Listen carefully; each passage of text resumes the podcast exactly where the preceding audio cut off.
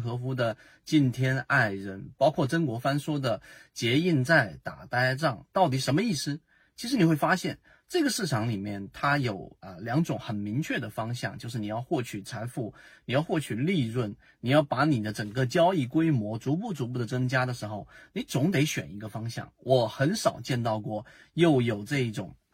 激进方向的，也有这一种保守方向的，或者我们换一种说法，既有不断打板，然后呢，它时不时又不断不断的去做这种价值分析的这种低吸模式，几乎很少。那大部分都是两者取其一，那这个时候摆在我们面前就得有一个问题了，到底我选哪一个？那第二个话题就来了，那敬天爱人里面的敬天，实际上就是它市场当中是有一个规律的，而这个规律，那就是我们说人性的规律是不变的。那人性大部分都属于追涨杀跌，那追涨杀跌当中呢，选择第一种。打板的模式，你一定要对于追涨的人的这一种情绪和他们所在什么地方去聚集和他们的规律要非常非常的熟悉，并且你要有非常快的手速啊，而且对个人的交易者的这种要求又非常非常高，甚至也要让自己的交易非常理性。我们之前也给大家讲过，退学对吧？退学这个 IP 在这个某股吧里面也是属于这种类型，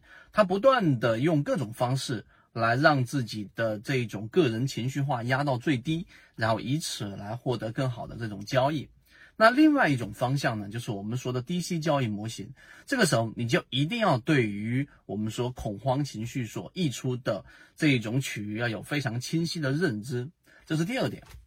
所以我们圈子一直以来在给大家去讲的，我们选择的方向哎非常明确，至少在这一个前面中前段，我们都会选择后者。因为你没有后者这个基础，你没有办法利用交易者散户的优势，例如说时间、空间，对吧？你的钱不是最着急的钱，所以你可以用时间换空间。例如说，作为散户交易者，你有足够的这样的一个空间，你可以全仓进出。当然，我们不推崇全仓进出，但是至少你自己的资金的利用率可以不像游资那样子，然后呢，必须要有一定的容量。还有很多的这种监管，还有很多的限制等等等等因素。你作为个人交易者，你完全可以自主的去安排着自己的资金跟仓位。其实这里面有一个很严肃的话题，就是有多少交易者。我们至少也认为，至少有百分之八十以上的散户交易者是没有这一点的认识的。也就是说，他没有所谓的仓位管理，在他的交易当中没有凯利公式。但是因为市场的调整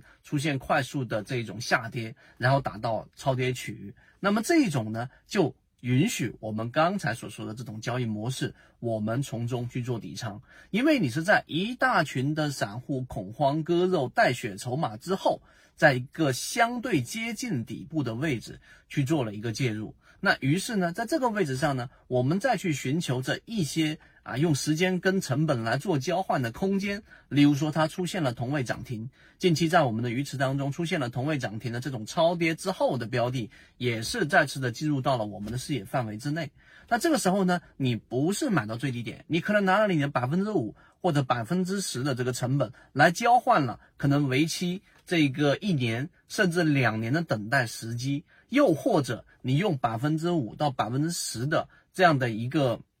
这个成本空间来换取了你自己筛选错的一个错误决定的一个标的，它可能会浪费你三年五年的时间，它不一定会让你大幅亏损，但它会让你的时这个资金成本大幅的增加。